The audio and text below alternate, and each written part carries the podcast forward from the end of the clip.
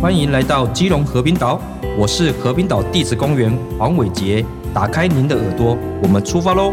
本集节目由台湾地方创生基金会与《续时报》共同制作。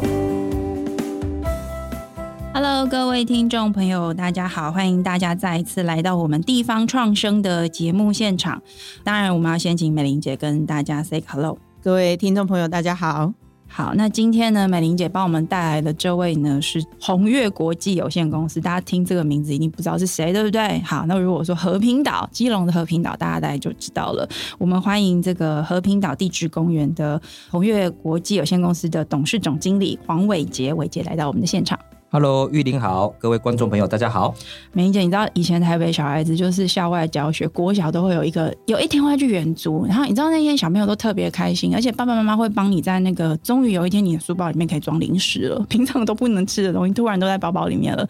所以我我印象非常深刻，就是我国小的时候有一次远足呢，就是去基隆的和平岛。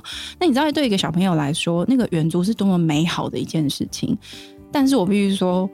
为什么和平岛在我脑袋里面印象那么深刻？就是那天我实在太失望了。我觉得那一整天除了零食之外，没有任何东西可以引起我的兴趣。那我我我我对和平岛的印象，因为比较就是觉得那个地方整理的不是很好，然后也不是那么的方便，而且可能因为那时候小，所以老师会有很多地方不给我们去走这样子，所以我就会觉得好奇怪，我没有感觉到它是一个岛啊这样子，然后石头也很多，海蟑螂很多，然后我也不知道我要坐哪里。但是过去这几年，其实基隆和平岛。发生了蛮大的改变，就是伟杰所带来的改变，对不对？美玲姐，没有错。我想从阿杰进驻和平岛之后，呃，我们讲地方创生，第一步都要把这一个资源做盘点，是，然后要把这一个历史文化的脉络要把它找出来，是这个些基本功他都有具备，而且也花了心思去做之外，另外我觉得他把这一个和平岛的经营理念呢，用永续发展。的概念，用联合国的永续发展指标的十七项指标去做一些对接。嗯哼，那另外他很无私的欢迎很多的伙伴一起来到和平岛，大家创造一个共好。那因为这样的一个理念，其实在很短的时间翻转了整个和平岛的能见度，是也使得它的整体的品质其实是提升非常非常多。嗯哼，啊，我所知道的，现在很多很多的年轻人一个月能够去一次吧，至少一次。就是呃，北部的这些呃没有地方去的人，其实不应该这样讲，而是他们会专门选和平岛，觉得和和平岛很值得我一去再次再去。而且我每次的体验是完全不一样的，对。然后啊，又觉得那个地方其实也可以让我很疗愈。那另外就是呃，我去那边也是一个啊，能够把我的生活行为做一些改变的一个地方。我觉得这是一个很不容易的一个转变。所以为什么小时候会玉宁会有那样个印象？其实我看到和平岛的真正的转变。其实关键就在这个人，这个人就叫阿杰。是阿杰，到底和平岛发生什么事？听说那边现在是一个约会圣地。我自己的小时候也跟玉林一样，就是比较杂乱无章。是，然后真的很多海蟑螂。嗯，然后呢，我们都在海边干嘛呢？那时候在烤肉。哦，对。然后跳水，然后拿渔网抓鱼。而且你知道，有时候走一走会踩到那个烤烤网，对，留下来的烤网。大概这是我们以前不管是基隆人或外县市的朋友，大概对和平岛的印象。嗯。到了大概，我有问过很多的朋友哈，大概是中年纪的，他说啊，我高中、大学哈都在和平岛约会，又是大概十几二十年前。嗯到了，其实刚刚美玲姐有介绍到，我们是在二零一八年是接手和平岛地质公园的一个 OT 经营权，对，那我们就希望可以，是不是可以找回和平岛应该有的样子？哦，应该让美玲姐所说的，可以让人家来一次、来两次、来三次，而不是只来一次的一个岛屿跟土地。所以我们做了很多不同的方式。待会一一哈跟各位观众朋友去分享，我们是为什么起心动念，为什么我回乡创业，然后在一片大家不看好的情况下，既然敢回到我的家乡基隆。你基隆人？我是基隆人。所以和平岛小时候在你心中是一个，是一个打完篮球去跳水的地方而已。你是 你你是在什么样的年纪回去经营的？我是在二零一二年年底。我以前其实从事旅游业，是，所以我从大学读文化观光，所以我就在带国旅，所以我大二到大四都在台湾的各个县市乡镇，大概都走遍了。就是没有去和平岛。我跟你讲，真的，大家都问我，哎、你那个时候对你的家乡城市怎么形容？我都形容它叫不露的城市，不露就是忧郁，B L U E，因为下雨嘛，基隆就是雨都渔港的城市嘛。对，但是我为什么讲不入是，它也是过门而不入哦，因为以前我们做旅游业哈，大家有没有印象？去是东北角宜兰，然后去那个北海岸嗯，哦，金山万里，会不会经过基隆？会啊，会，尤其没有雪隧的时候。但是你会不会停留基隆？不会而且你知道现在高架 高架又盖好了，完全连进去都不进去以以前我了们旅游业的切入的排行程，大概只会排中正公园跟庙口，我啊。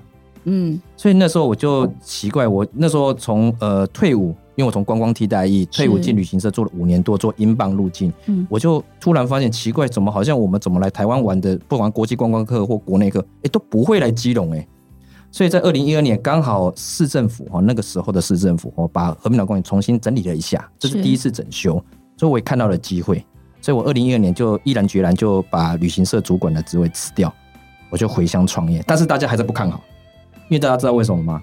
因为第一个北部有一个很大很大的天花板跟局限，就是东北季风，就是像现在这个季节，对啊，很冷，没有人会在十一月到隔年的三四月想要来海边这件事情，尤其是北部嗯又刮大风又冷，所以就不会想让你来这个地方。何况是我又在一个需要收门票的地方，我用我是回来做伴手礼的海海特产干货，才会开始到我后面二零一八年的这个整个园区的 OT。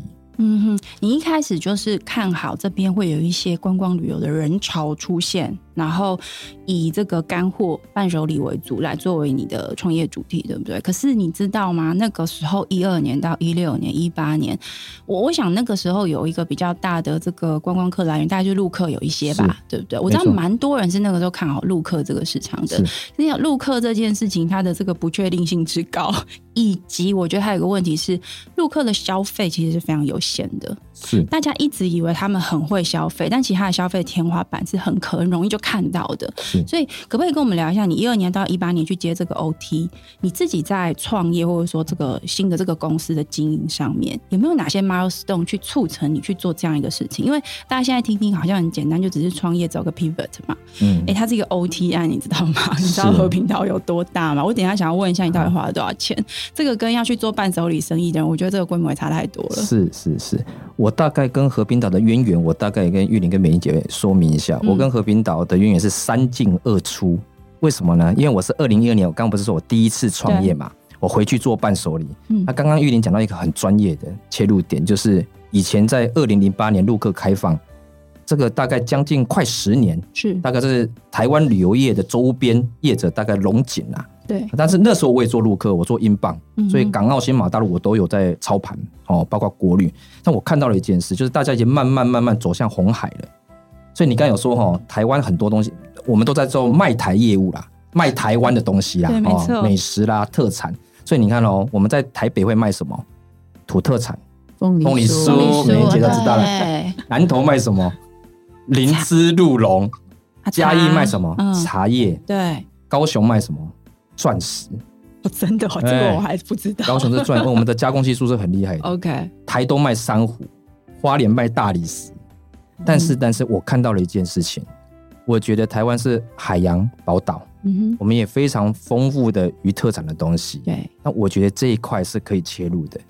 那基隆又是大家有听过卡马店对不对？中部以北的所有的渔获集散地大概都在基隆，对，所以基隆应该是个得天独厚，可以去切入这个市场的。但是因为那个时候呃时间的关系，所以排不到基隆这个行程，也没有亮点。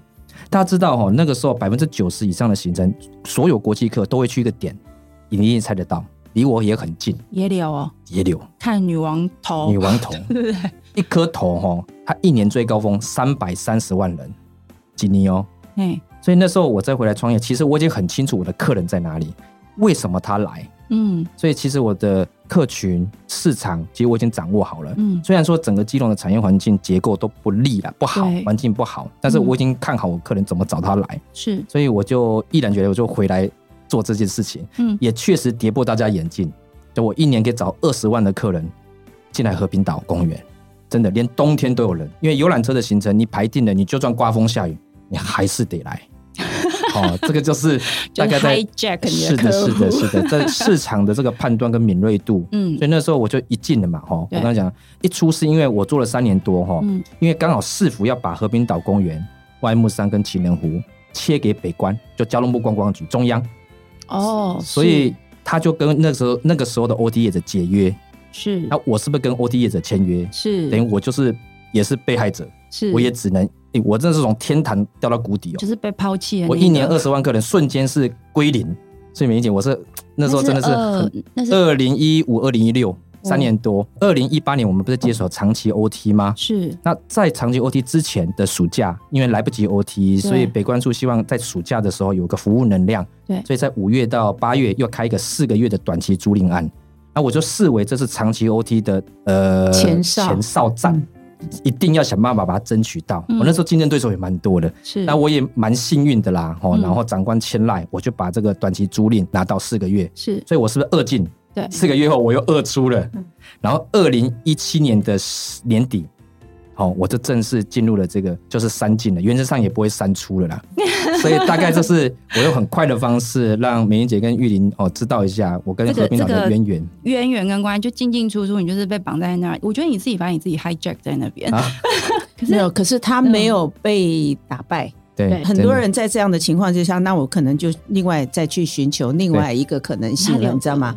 他愿意爱上这个地方，或许也是一种感情，然后愿意坚持，因为他相信他是可以做得起来的。是好，我觉得这个不退缩这件事情，其实就一个很不容易的。如果以这个案子来看的话，OT 它其实伟杰跟政府之间的关系到底是什么？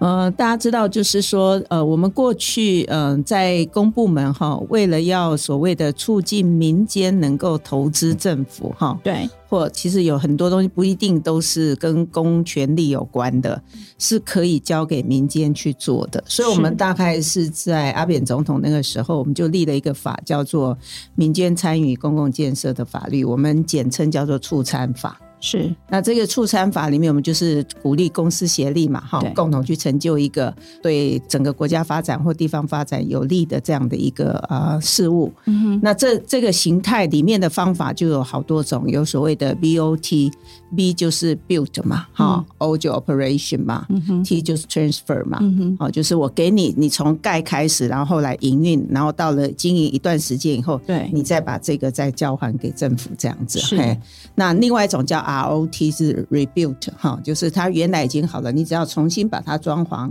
好，这个案例比如说呃，在台南的奇美博物馆就是用 ROT 这样子。那大家看到其实最多的就是 OT，嗯，就前面它没有建造，没有从零开始。对，那但是没有那个就是一个既有的空间或者既有的一个建筑物，只交给民间去经营，OK，他不用再建设，不用嘿，嗯。你就是经营，然后经营给你这个时间，然后到时候再转回来。那这个对业者来讲，就是那个经营的时间必须要够长，它才能够有可能获利。获利哈而且这中间政府都还要收权利金的呀，所以它是必须要 还要负担给政府的，所以就是比较是去跟政府租一个地方来做生意的意思。，对，其实类似租的概念这样，嗯嗯但是它不是叫租金，它叫做这个营运金啊、权利金这样的一个概念。对，了解。所以很多地方就是用 OT。那如果又从这个法律的复杂面来看的话，OT 的契约是相对的比较简单的。因为它只是从营运的角度来对看，对对，嗯没有错。嘿，那也很多政府的场域，因为政府大部分都愿意花一些呃预算是来去做建造跟这一个呃，把让它有一个可以营运的这种就状况。基础建设先弄好，对，然后交给民间啊。对那当然，民间有时候也会说啊，你看你们都没有先想好未来的营运是怎么样，你所弄出来的 根本就不符我们，不符我们的需要。专业的，嗯，确实有这样的情况。那和平岛，因为它后来是变成是中央的嘛，哈，是这一个观光局观光局。在嘿，那所以他们由中央来 OT 出来，所以他现在他的雇主不是要做雇主，他的老板其实是观光局，是中央房东房东是中央的东是中，其实不是基隆市政府不。是不是林姐刚刚有讲一个重点，就是你留下来了，我我觉得这个是一个选择。我比较好奇的是，你选择这个事情的原因是什么？因为我刚刚特别请美玲姐解释 OT 跟 BOT 啊，OT 是因为。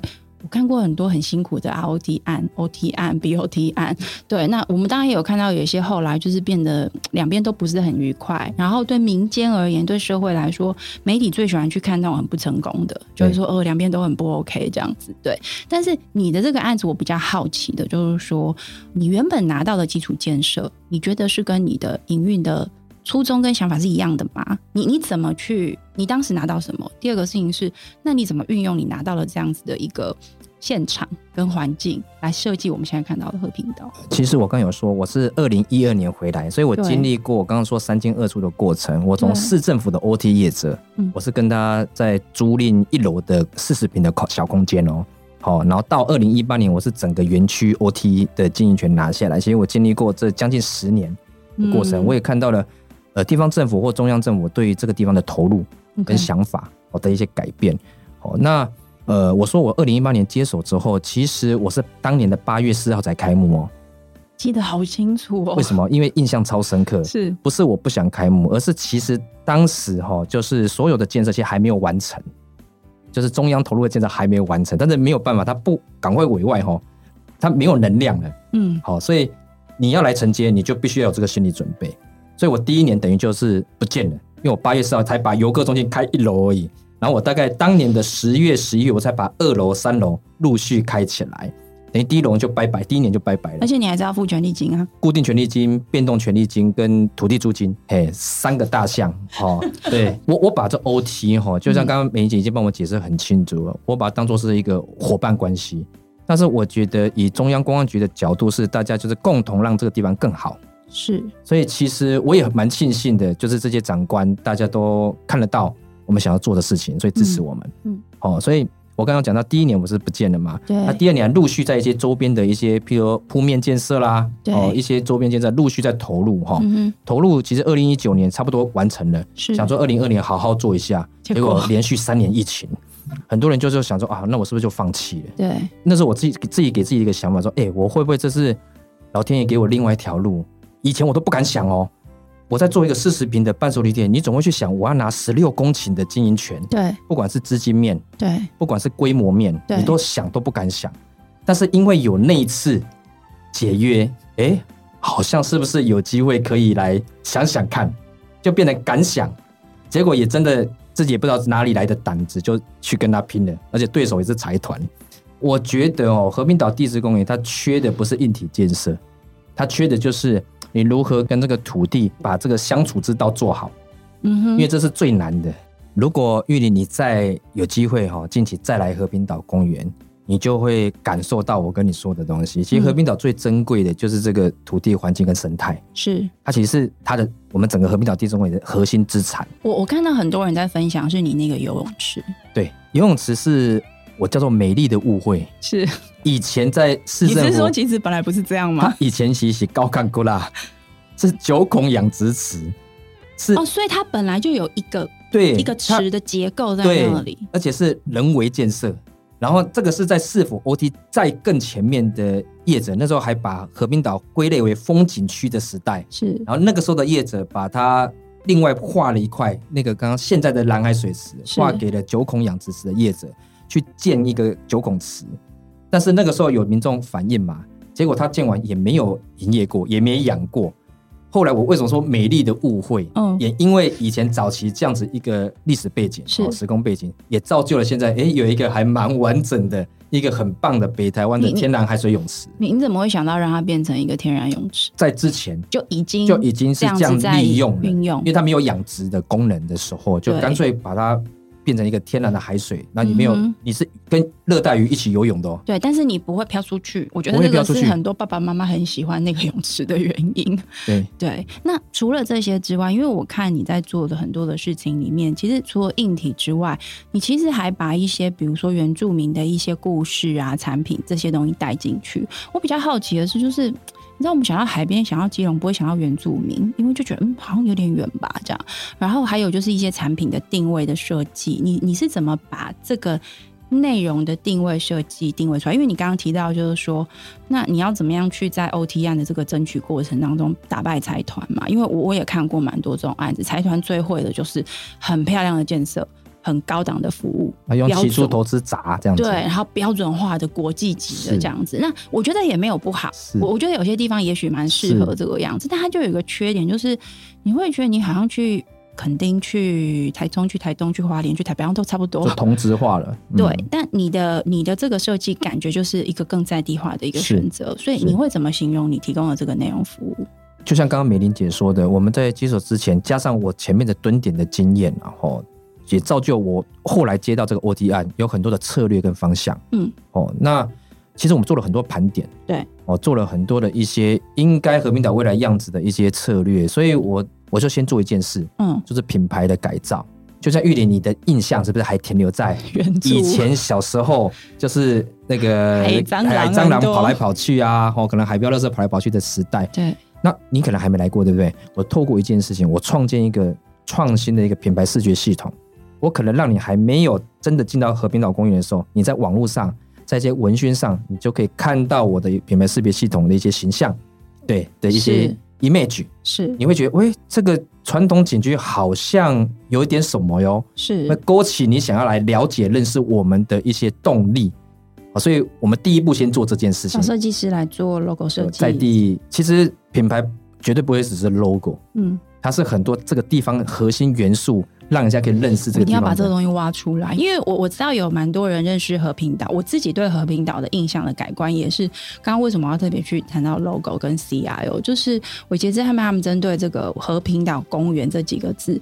做了一些设计，那我觉得这个设计就是找设计师从视觉角度去让这个地方有一个新的感受。你或许你可以跟我们解释一下为什么它的画面长这样子？它有三个大的元素嘛？三个几何图形。对，你可不可以跟我们谈一下这个是什么意思？好，嗯呃，其实我接手之后，我因为我我们去挖掘一些它这个时空背景，这产生出来的很多的人文历史的宝藏，对，很多几千万年冲刷出来的地质地貌的这些资产，嗯嗯，我们就开始定位，我到底想让人家来这边看什么，认识什么，知道什么。所以我们也发现，诶，原来我们和平岛公园里面有个阿拉堡湾，它有一个全球最美日出的美名，二十一个国家之一。诶，怎么以前好像都没有很少人提过这件事情？原来阿拉堡湾的日出是享誉国际的。嗯哼，哦，那原来我们是一个从白天到夜晚都可以看这个很棒的地质地貌、世界级的鬼斧神工的地方。是。哦，那我们也是台湾最近的离岛，我不晓得玉林跟美玲姐知不知道？我后来才发现，原来它是一个离岛，而且我们是台湾最近的离岛。最，近的，对，但是最近的。它有一座台湾第一座跨海大桥。是。虽然它叫跨海大桥，但是它只有七十五公尺而已，对，把我们把本岛跟离岛连接在一起的。嗯所以当我们盘点完这些东西的时候，我们就产生了这几几个几何图形。是我们的太阳很棒的日出，嗯而且我们还是台湾可以同时看到日出，还可以看夕阳很美的地方。哎，因为我们在台湾北部哦，你刚刚两边都看得到，两边都看得到，对刚刚好。所以这也是我们想要塑造的。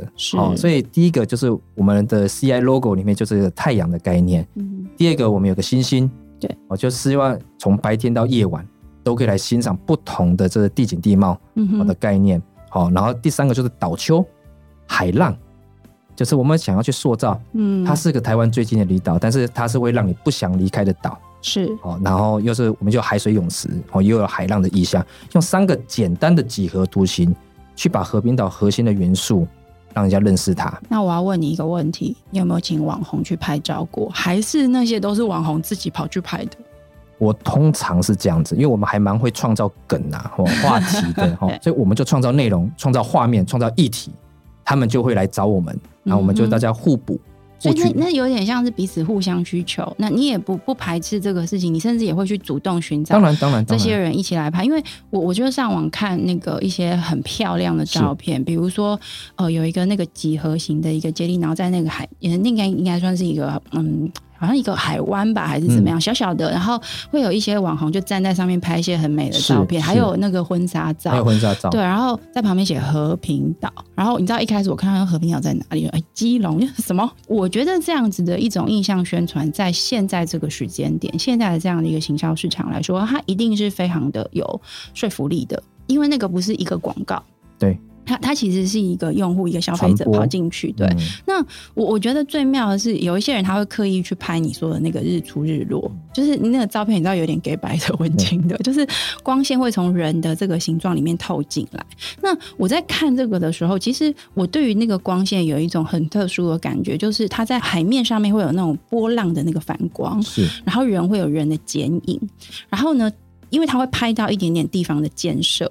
我在看这个的时候，我就在想说，这个地方他一开始在设计跟建造的时候，他到底有没有想过它要这样用它？因为你刚刚有提到嘛，你其实是 OT 案，OT 是进去 operate 的，是也就是说，初级的建设的设计其实不一定掌握在你团队的手上。所以我更好奇的就是，那你怎么善用那个不是你规划的这些硬体，包含你像你刚刚讲那个阿拉堡湾嘛，对对不对？就是我也是到现在才知道，原来那里是一个这样子的一个呃最美日出的景点，而且它是一个阿美族的阿美族聚落，是的，可是我们都不知道啊。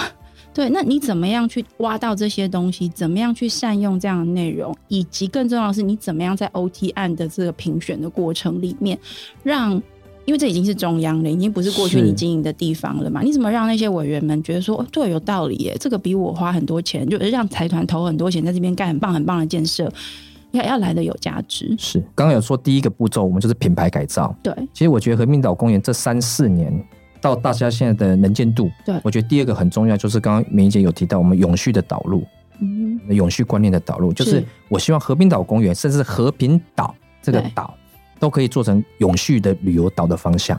所以这个就会回来到我们在投标的时候，对在想和平岛应该未来要走怎样的路径。对，所以那时候我我你刚刚讲的阿拉堡湾，我先提阿拉堡。阿拉堡湾其实在我们接手之前，包括市政府在封了快十年哦，所以难怪我们都不知道。他没有开过，他禁止的，他是把这些地质管就封起来。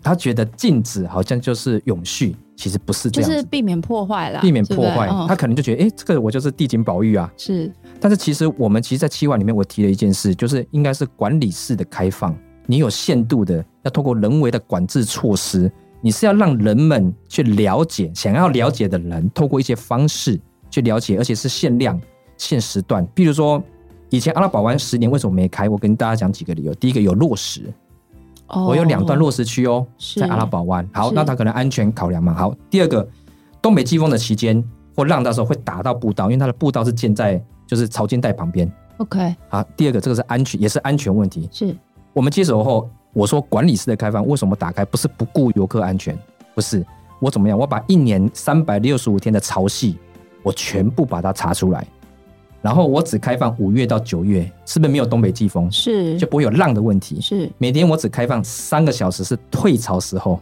因为我每天的退潮时间其实是查得出来的哦。是，然后我就只开放五到九月的三个小时每天，然后每天限额三百人。终于揭秘了为什么上个礼拜我们在讨论今天这一集节目要聊什么的时候，我还跟我同事说：“哎、我们可以去玩呢。”然后说：“哦，可是现在没有开放哦。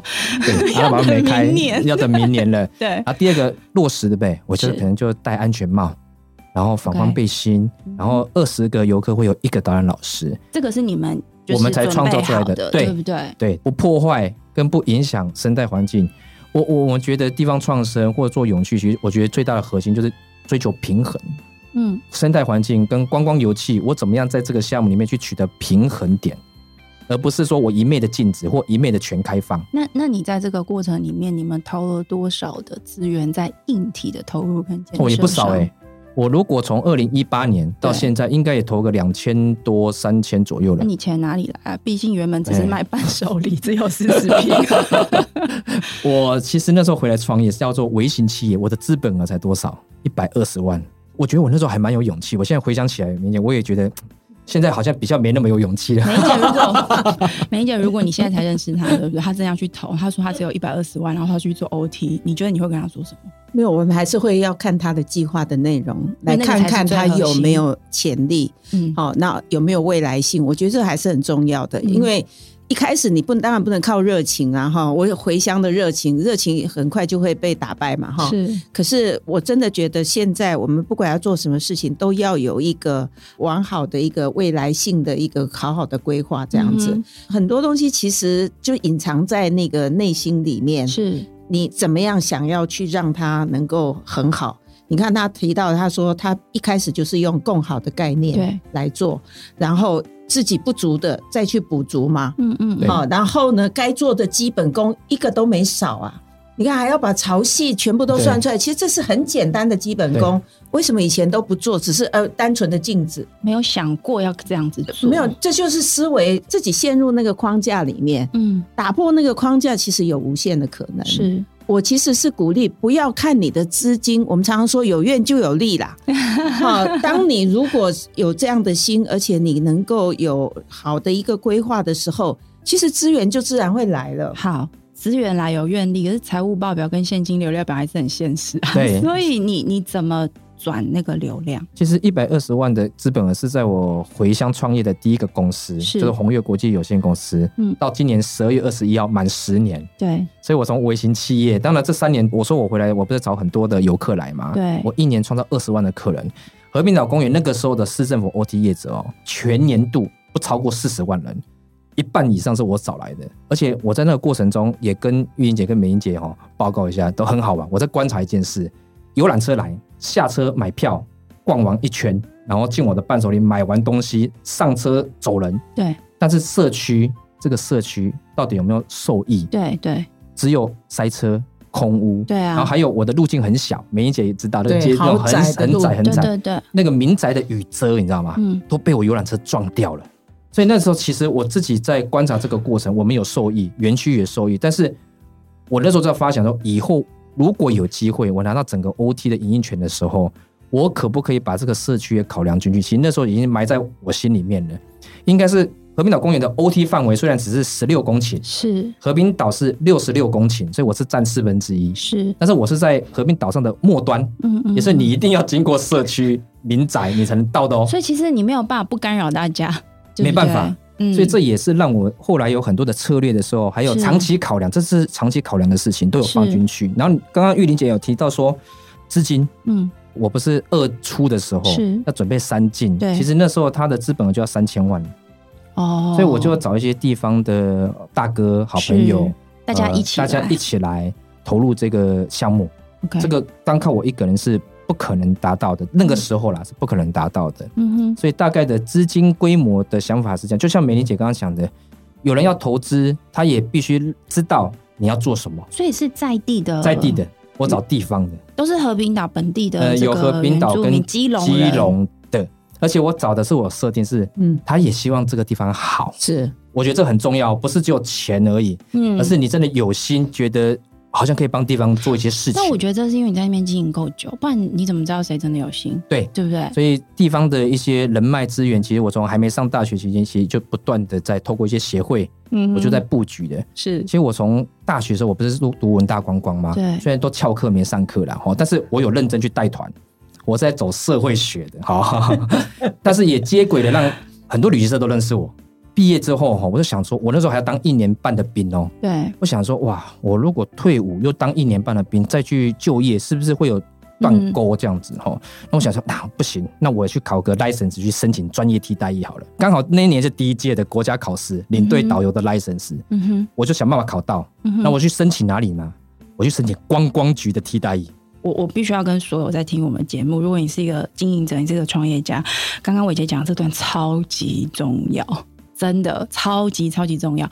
不是说你要去什么很心机很重去布局什么，不是，是人的网络它本来就会在同样的一个社群跟专业里面去兜转的。是那透过这样的兜转跟人脉的累积，其实你才有办法让自己成为里面的人，我生态圈里面的人。所谓的生态圈，其实不只是市场面。还有就是在这里面共同经营、参与营生的这一群人，其实你刚刚讲到的这个观光局总局里面的，其实也都是这一些人，因为他们未来也是重要的政策的参与者，对是不？是是，嗯。所以那时候我不是就进了观光局，我就去那边一年半。对，那一年半在学习，好，从不同组就我就很喜欢去窜来窜去，嗯哼。因为我都不怕做事，我只怕没给我事，因为我想要给我做事的机会去认识大家。嗯，然后后来一年半退伍以后，我诶人生另外一个抉择了，是因为我一定进旅游业。对但是我以前不是带团认识很多旅行社吗？国民旅游的旅行社都有，对，但是我挑了两间，都不是认识我的。我故意的，忍不住想认识更多人。不是不是，是我是我是担心一件事，如果我进了认识我的旅行社，我就会被定位住了，他会知道我我我会什么，嗯哼，所以我就故意挑了两间，后来选了一间是跟呃那个时候大陆业务的一些票务有关系的旅行社，但是陆客都还没开放，是。但是已经嗅觉到那时候我记得是二零零七年，然后我就嗅觉到二零零八年应该要开的，是，所以我也在布这个局，所以我进了一间完全不认识我的，所以你就学会英镑的这样子的，一就学了一些个市场。路径的一些业务，嗯然后入境业务呢又有一个小故事，也是个抉择。是，那时候大家知道哈，卖路客哈，我们在说卖台，对不对？嗯你只要会讲话，嗯，导游你都不要用会什么风景介绍或什么资深的学员，不用，你都可以赚钱。因为那个时候大陆人是刚开始可以来台湾观光，我跟你讲，真的把台湾买翻了，所有欧米亚给都买翻了。嗯那时候我就在觉得，哎，我如果继续当导游，也可以赚第一桶金呢。嗯真的，那时候如果我当导游那几年，我绝对可以存到第一桶金。但是我还是觉得，我还是做主管，我导游是我分派的。是为什么呢？我我那时候一个抉择是说，如果我做主管，我可以跟境外这些旅行社的主管或老板有关系。嗯哼那如果我只当导游，当下可以赚得到钱，嗯哼但是这个时机过了，是我我也没有其他的人脉资源，就其实我又做了另外一个抉择，就到底我要去当导游赚快钱，还是说我是把人脉的资源累积住，所以有了这个人脉资源，才让我回来家乡创业的时候，大家才会跌破眼镜，说我到底狼起都一来，其实就那时候累积来的。所以你在资本上面的一八年的时候接 OT，其实能够那么顺利，因为我最好奇的就是你的竞争对手是财团呢，你到底要如何跟他们 compete？这样听起来，其实你不是那一年才准备，是啊，是啊而，且那个社会资本是这个市场或者是你的人脉网络的人对你的信任。是然后，当你有机会把它转成一个 business 的合作机会的时候，它才转得动嘛。因为我觉得最难的是你如何知道对方跟你有同样的信念，因为你想做的事情，我觉得它要实现是需要一些些时间的。对对，就回到和平岛本身，就是你的规划都已经就是都弄好啦，然后也有一些硬体投入啊，但是你怎么知道你现在的钱投入是可以回收的？这个是所有在做营运的人都。呃，非常头痛的问题，所以你知道，所有的 OT 跟 BOT 啊，如果是观光旅游的，我自己看过的案例，国际财团进去，他永远就是把那个房价定的超级高，然后通常是在这个地方跟这个 OT 本身的这个地方的管理单位会有一些冲突在，因为你不能让公共事业的这个消费的额度这么高嘛。那我觉得你好像另辟蹊径，走出了一个两边都可以合作的一个路径来。所以我更好奇的就是，那你怎么定位这个事？因为我知道你有收门票，对，虽然不贵，嗯，我觉得贵或便宜这件事，应该是我们怎么去看？你是看价值还是看价格这件事情啊？哦、因为我以前在二零一二年回来的时候，基隆市政府定的我们的门票是六十块，然后我们接手之后，就和平岛公园 OT 就是北关处是八十块，嗯哼，然后我们在今年的十月一号，就是我们从二零一八年到现在四年多嘛，快五年，我们调整到一百二十元。嗯，哦，但是我们这些是门票钱，它是可以免费去游泳、戏水，一票玩到底，一票玩到底的。嗯哦，其实台湾我觉得所有的风景区，我觉得会有一个比较，也不能说不好啦，就会未来对业者或对民众，我觉得都不好的循环。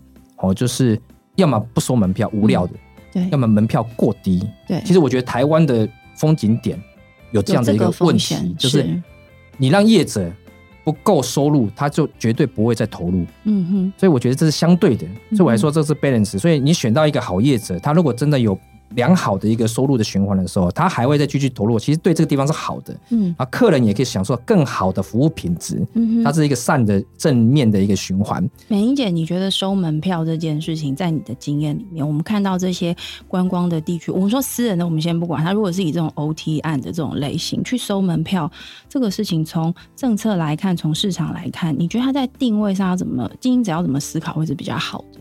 嗯，一个很基本的观念叫做使用者付费，嗯我觉得这个必须要在台湾应该要建立起来哈。因为不管怎么样，我使用的不管是公共的资源或私人的资源，嗯我我本来就应该负担一点的费用。这个定价的问题，我是长期觉得政府部门在定位的时候，都把老百姓好像觉得他就是负担不起，所以我一定要最低价，而没有一个成本效益的概念去精算一下，我怎么样我才能够有好的服务品质。就像诚如刚刚阿杰讲的，其实你如果定价是高的，它有收益的，它才能够让这边的整个设备啦等等，或者维护嘿品质才能够去提升嘛嗯。哈、那你如果没有，你永远都是用那种低价的那种想法。其实大家要的是那个服务。坦白讲，我花了那个时间跑到那个地方去，我要的是服务，对不对？。对，所以不是那个付钱那那件事情，嗯所以价格其实不是重点，价值才是重点。所以一百二，你觉得从八十到一百二，你现在提供的价值有因为这样子旅那些游客不来吗？没有啊，还是一样的，对不是对？对，所以价值才是台湾真的走到未来的时候要去看待的东西。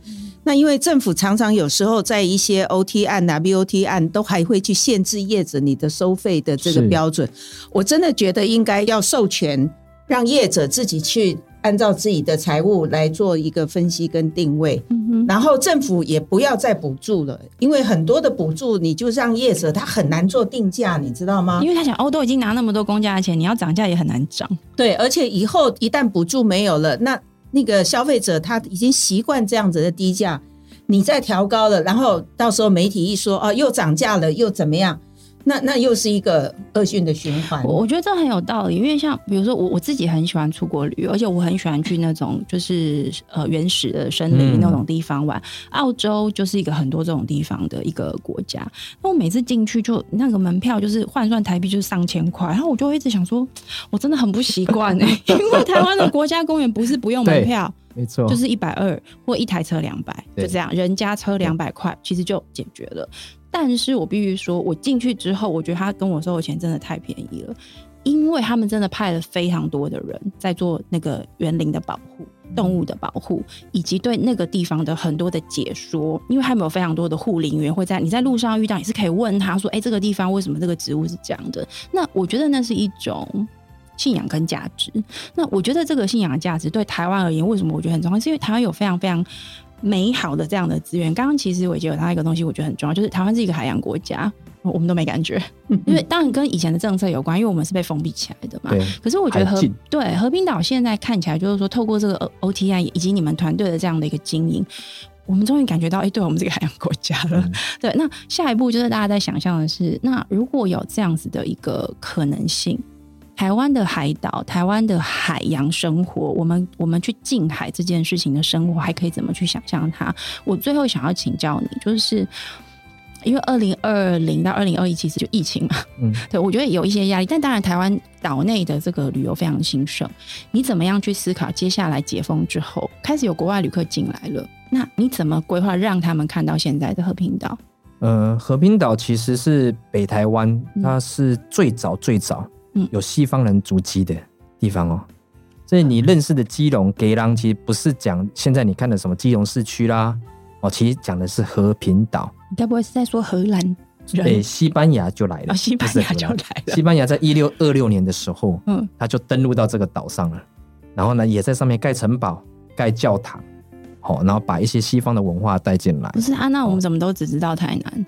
台南比我们早两年，是荷兰人没错哦，他是一六二四年。是。哦，那一六二六年是在西班牙，是在北部，哦，嗯就是在我们的社寮岛，就是现在的和平岛。嗯哼。哦，然后后来是一六大概四二年，荷兰人就北上，哼，对，把西班牙人赶跑。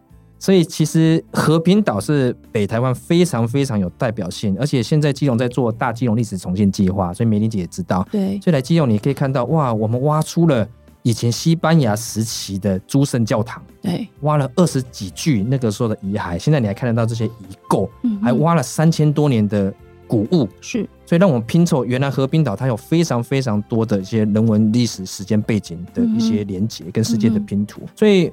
呃，现在有非常非常多外国人，包括基隆港。我另外讲一个区域性的问题，因为我们是邮轮母港哦。那当然，因为疫情，所以有一些邮轮就撑不下去没。错，但是明年势必一定还是会启动。没错，所以以位置来讲，哦，以位置来讲，或以以前的一些呃时间背景来讲，其实和平岛是非常非常具有算是北台湾的台湾名片嗯哼。的机会，去介绍给国外的很多朋友。哦，我今天听到一个新的词，哎台湾的名片，哎，哎、我我只讲北台湾，我客气一点啦，不要讲台湾。北台湾，北台湾，以前以前最有名的是野柳地质公园，是所以国际观光客百分之九十都跑去那都要去。以身为河滨岛，它是比较后起之秀，我到底怎么样让人家看到？嗯而且外国人可能更希望的是这种很历史感的、很生活感的。是他不是要来这边享受科技啊，不是要来享受什么东西。他来和和平岛地震文，他只要拿一杯啤酒哦，他可以待半天呢。他看着我们的地址，看我们的海浪，嗯，在我们的沙滩上，他就觉得哇，这很趣味的就过了一个下午。我我可以拿着这个野餐垫在那个沙滩上躺着吗？当然可以啊，我在澳洲看到大家这样，我真的羡慕死了啊！我觉得那才是大家感受到的生活感，所谓的海洋生活。是是是，做永续绝对也不只是环保而已。对，做永续还可以，比如说我不要过度的集中客人在某个季节或旺季。其实我们现在嗯更努力在做是冬天的事情。所以冬天我们可以去做什么？太厉害了！你冬天我们现在会办一个活动叫先锋潮，邀请大家来盛红，先开的先，先锋潮。大家知道，我们这些世界级的地质景观，就是因为这些东北季风风化 你是说去感觉一下女王头是怎么被吹的那你种感觉你你要去？感受一下哈，我们叫做哈，这个冬天你只要来过和平岛公园，我保证你就是见过大风大浪的人。我心情不好的时候，还有台风的时候，我最喜欢干嘛？看海浪观浪。。我跟你讲，真的会让人家不是，可是安全。吗？大家现在最怕的是这个、啊。我刚好和平岛地质公园哈，我们有个环山步道，对它刚好离海浪有距离，对，但又看得到然后。又在高处，所以你看那个海浪哈，是一波一波的，然后两三层楼高。对，哦，我们身为白色圈，所以我把和平岛四季，我最后一句话，四季定义成颜色，夏天就是蓝色的和平岛，好、春天是绿色的和平岛，很多的海藻石存在豆腐林上，是。好、秋天就是橘色的和平岛，你可以来看夕阳、看日出，嗯哼，然后冬天就是白色的和平岛。所以就像神如刚刚美玲姐说的，和平岛是会让你一次一次还会再想来，不同的季节，白天跟晚上都想来体验的一座岛。好，今天谢谢伟杰，还有谢谢美玲姐，在很短的这个节目时间之内跟我们分享这么精彩的故事。现在大家有没有很蠢蠢欲动，很想赶快去和平岛玩？请欢迎大家就是到和平岛去看一看，而且不要只去一次，不同的季节去看一下，你可以感受到不一样的感觉。也许大家也可以一起来想一想，那和平岛如果接下来有更多的外国人来到这个地方，我们想要带给他什么样子的一个台湾的风情、台湾的故事、台湾的面貌给大家？谢谢伟杰，谢谢美玲姐。那如果你喜欢我们的内容的话可以在各大平台给我们五星评价并留言也欢迎在各大平台跟 instagram 上面按下追踪。那么下一集更新的时候我们就会自动通知你喽我们下一集再见拜拜。拜拜。